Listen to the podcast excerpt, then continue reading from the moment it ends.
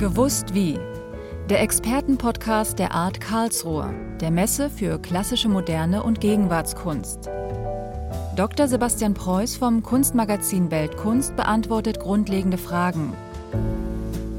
Sind Druckgrafiken ein guter Einstieg in das Sammeln? Wo findet man noch gute Werke der klassischen Moderne? Gehört Street Art die Zukunft? Und wie schütze ich meine Kunstwerke am besten? Folge 2 Postwar, Zero und Pop Art.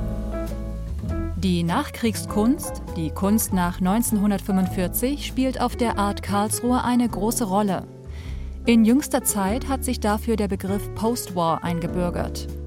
Was zeichnet diese Kunst aus und warum markiert sie so eine grundlegende Zäsur? Im Grunde ist es ein ganz neutraler Begriff, Postwar, nach dem Zweiten Weltkrieg, nach 1945. Aber man muss sich halt die Situation klar machen. 1945 war zumindest in Europa schon eine Stunde Null. Die Kunst musste wie alle Menschen nach diesen Zerstörungen, nach dem Kunstterror der Nationalsozialisten neu anfangen. Es war einerseits eine große Depression, man war ganz unten, andererseits war ein großer Aufbruchsgeist, dass jetzt alles anders werden soll. Und von daher ist das Jahr 1945 für die Kunst schon ein sehr, ein echtes, eine echte Wegscheide oder ein echtes Epochendatum. Der Begriff Postwar hat sich, glaube ich, deshalb auch durchgesetzt, weil er ein bisschen positiver ist als der Begriff Nachkriegskunst. Nachkriegskunst beinhaltet halt Ruinästhetik, Hunger, zerstörte Städte. Postwar ist natürlich, wenn man so will, ist ein, vor allem ein amerikanischer Begriff, wo es diese Zerstörung nicht gab. Und er beinhaltet auch diesen internationalen Geist dieser Zeit. Also es entstand zumindest in den westlich dominierten Ländern entstand ja so etwas wie eine internationale Kunstsprache, die vor allem sehr stark abstrakt geprägt war in Euro Westeuropa und in Nordamerika. Und ich finde, dass der Begriff Postwar das eigentlich doch ziemlich gut abbildet sehr viel besser als der Begriff Nachkriegskunst. Der Begriff Postwar versammelt recht unterschiedliche Strömungen. Eine davon ist die Zero-Kunst, die dank des großen Erfolgs von Günter Uecker, aber auch von Otto Pine und Heinz Mack in den letzten Jahren am Markt sehr präsent ist. Was könnte das nächste Zero sein? Also der Zero-Boom war ja wirklich eines oder war und ist eines der interessantesten Ereignisse am Kunstmarkt der letzten Jahre. Zero war über viele Jahre vor allem ein bundesdeutsches Phänomen. Die Künstler wie Günter Oecker, Otto Pine und Heinz Mack, die waren vor allem am deutschen Markt präsent, international überhaupt nicht. Und so circa vor zehn Jahren fing das an, dass New Yorker Galerien sich dafür interessiert haben. Es gab, ähm, es fing an mit internationalen Auktionen.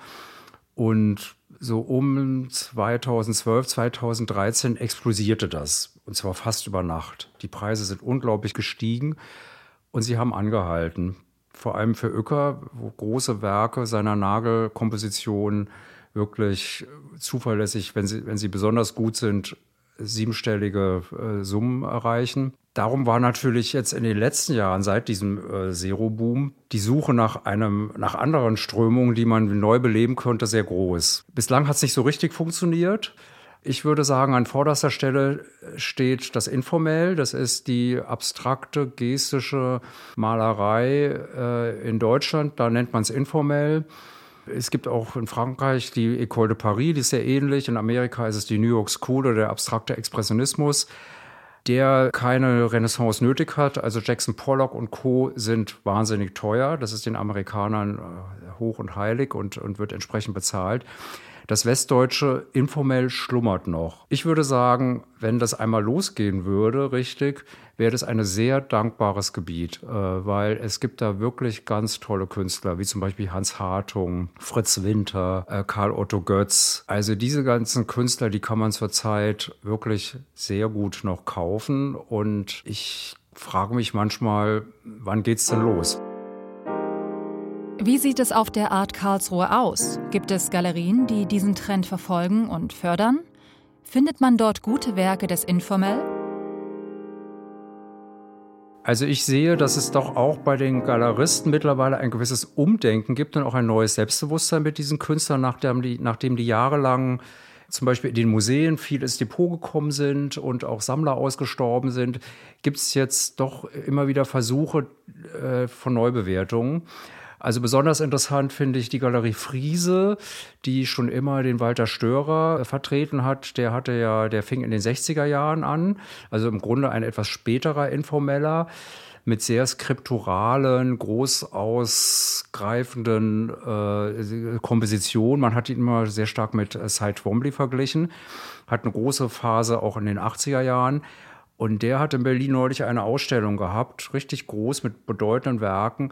Und die Bilder haben unglaublich frisch ausgesehen. Ja. Und wenn man dann auf die Preise guckt, dass man da ein großes Gemälde wirklich dreimal zwei Meter oder so für 40.000, 50.000 Euro kriegt, kann ich nur sagen, wem es gefällt, würde ich mich jetzt da engagieren. Äh, die Galerie Nothelfer zum Beispiel, die kümmert sich sehr intensiv um Sonderborg. Das ist ein Künstler, der viele jüngere Künstler auch äh, begeistert. Zum Beispiel der Maler äh, Norbert Bisky, dem man das gar nicht zutrauen würde, weil seine Kunst überhaupt nicht abstrakt ist und ganz anders aussieht. Für den war erklärtermaßen immer Sonderborg ein Vorbild. Er hat ihn sogar auch mal getroffen, als er noch lebte.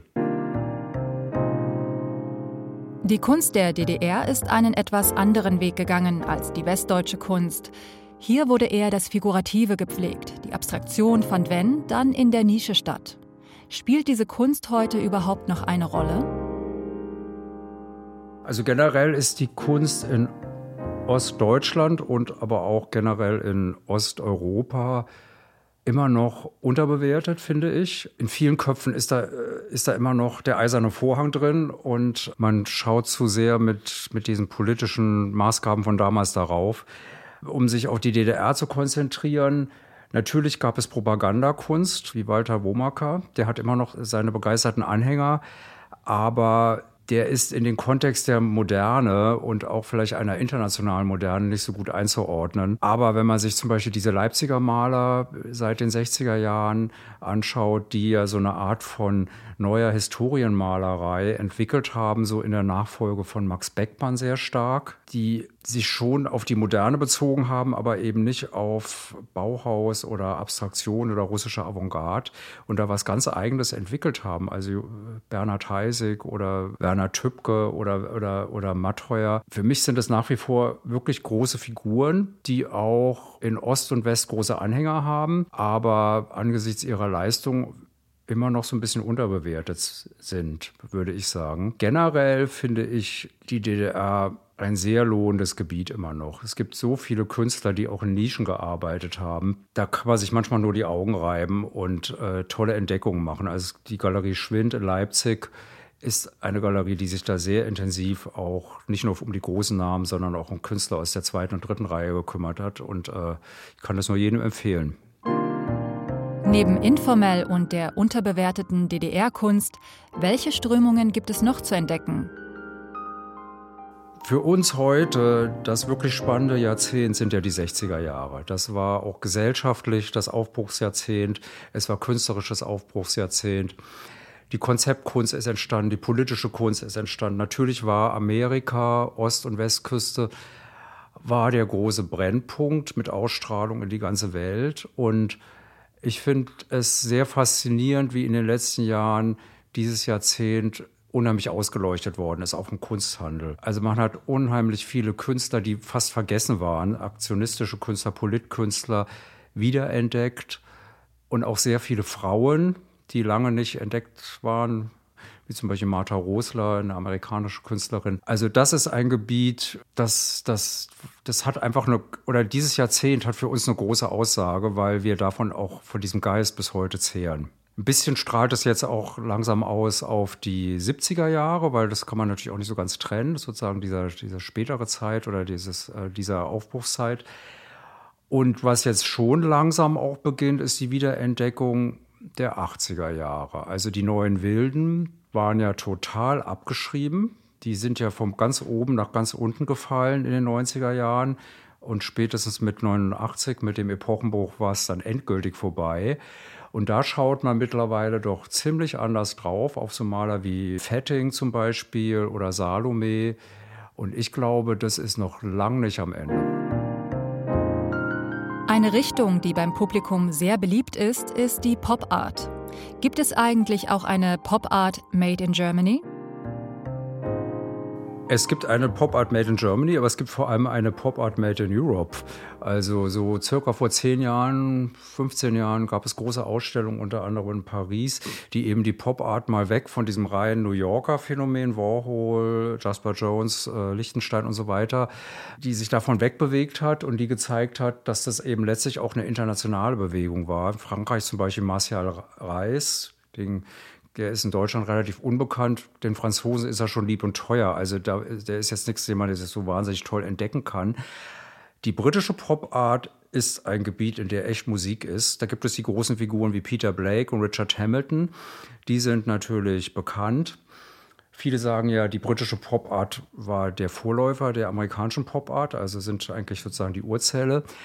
Aber in deren Umfeld gibt es Künstler und Künstlerinnen, die man fast gar nicht kennt, außerhalb äh, von Großbritannien.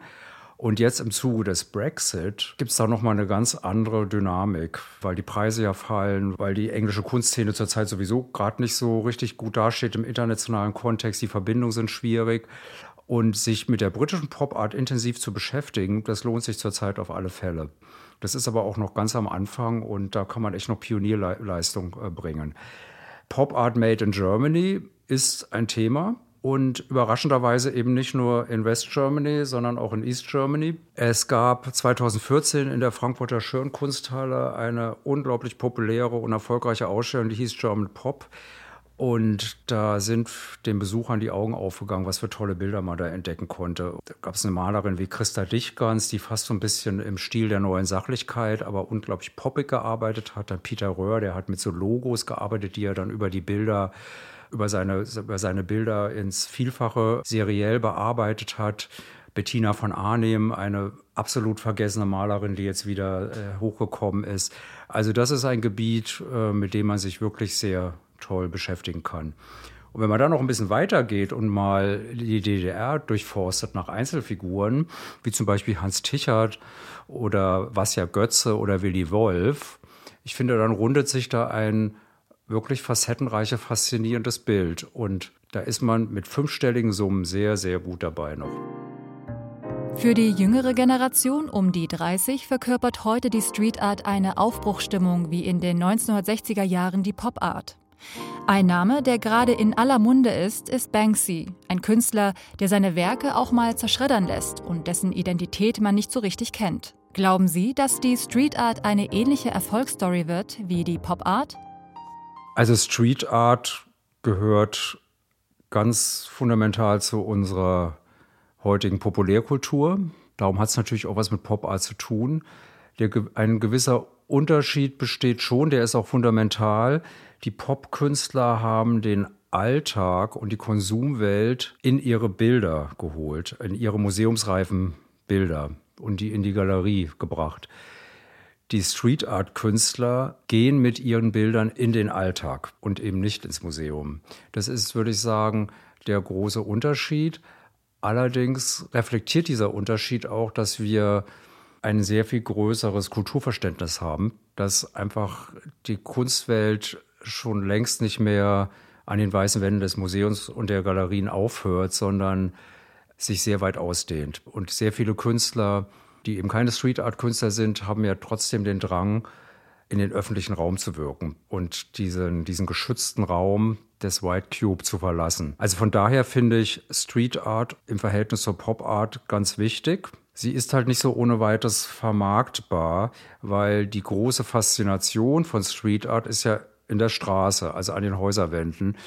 Wer zum Beispiel einmal in Sao Paulo war, in einer Stadt, in der der Kunstmarkt wirklich nicht so wichtig ist, zumindest für eine große Schicht, das ist wirklich was sehr Elitäres dort, da ist aber Street Art allgegenwärtig und ist eine Kunst, die wirklich zu den Menschen kommt. Gerade in Ländern oder in Bereichen, wo die Gegenwartskunst in einem organisierten Kunstbetrieb, wie wir ihn hier in Mitteleuropa kennen oder Nordamerika, da kann die Kunst sehr viele Menschen erreichen. Natürlich versucht der Markt daran zu partizipieren. Gerade bei Banksy ist ja auch sehr erfolgreich. Da muss man sich natürlich nur schon fragen, abgelöste Bilder von Banksy, die dann versteigert werden, was hat man davon zu halten? Solange er das selber autorisiert oder vielleicht sogar auch unterminiert, indem er Werke einliefern lässt, die er dann während der Versteigerung aufschreddert und dann finden es auch noch alle toll. Also da funktioniert das auch irgendwie.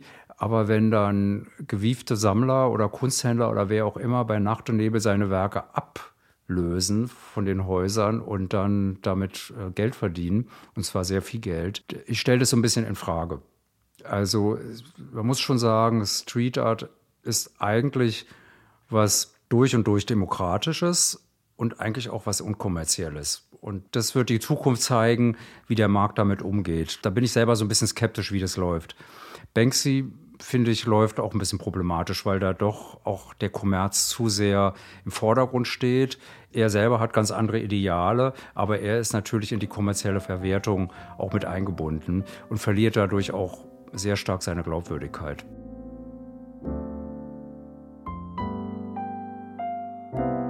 Das war die zweite Folge von Gewusst wie, dem Expertenpodcast der Art Karlsruhe. In der nächsten Folge beantwortet Dr. Sebastian Preuß Fragen zur Druckgrafik und Multiples.